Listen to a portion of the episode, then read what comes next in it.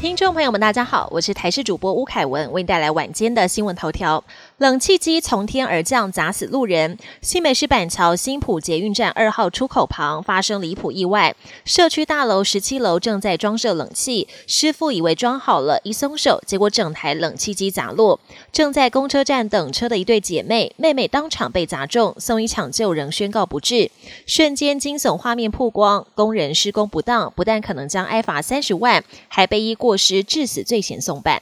这几天汉光演习班机调度都受到影响。今天乐桃航空一架 MM 九二三班机早上准备从冲绳飞到桃园机场，飞到新北石门区上空时，接到塔台指示，暂时在空中等待十分钟左右。飞机就掉头回到冲绳。对此，乐桃航空表示，因为需要排飞一段时间，机长研判盘旋跟等待时间过长，考量油料因素后折返，旅客最后被延误了四个小时才抵台。今天下午，疑似因为午后雷阵雨，新北市中和区自强公园发生大树倒塌意外，还砸到一名年约七十岁的妇人，所幸只有右大腿疼痛，没有外伤，送医治疗。但是大树倒塌的原因还要厘清。另外，在澎湖，同样也是因为天气变化，有民众目击到海面上出现了水龙卷。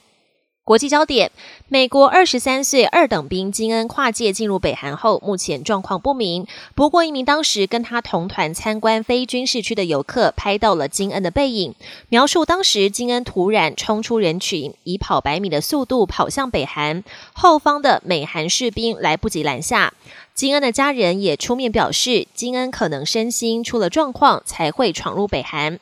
敏感时间点，南韩总统尹锡悦在釜山登上美国战略核潜舰肯塔基号，而这几天，北韩领导人金正恩胞妹金宇正改用大韩民国称呼南韩，可能透露北韩有意提升敌对层次。史丹佛大学校长深陷论文门风波，宣布辞职。去年，史丹佛校园日报踢爆校长过去的论文有操纵数据的嫌疑。经调查后，虽然校长本人没有不当行为，但他的团队有五篇论文中确实有操纵研究数据。为了平息风波，校长决定辞职，并撤回有问题的论文。这起事件也被视为学生新闻实力的一大胜利。AI 技术席卷影视圈和乐坛，加拿大一家新创公司就以生成式 AI 让八十岁的美国男星哈里逊福特在最新电影中换上四十岁的脸蛋。另外，还开发 AI 配音工具，由 CNN 爱尔兰籍记者当场测试，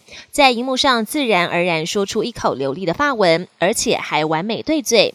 南韩 BTS 的东家也借助了 AI 技术，让旗下的虚拟歌手一口气推出六国语言版本的新歌。本年新闻由台视新闻制作，感谢您的收听。更多内容请锁定台视各节新闻与台视新闻 YouTube 频道。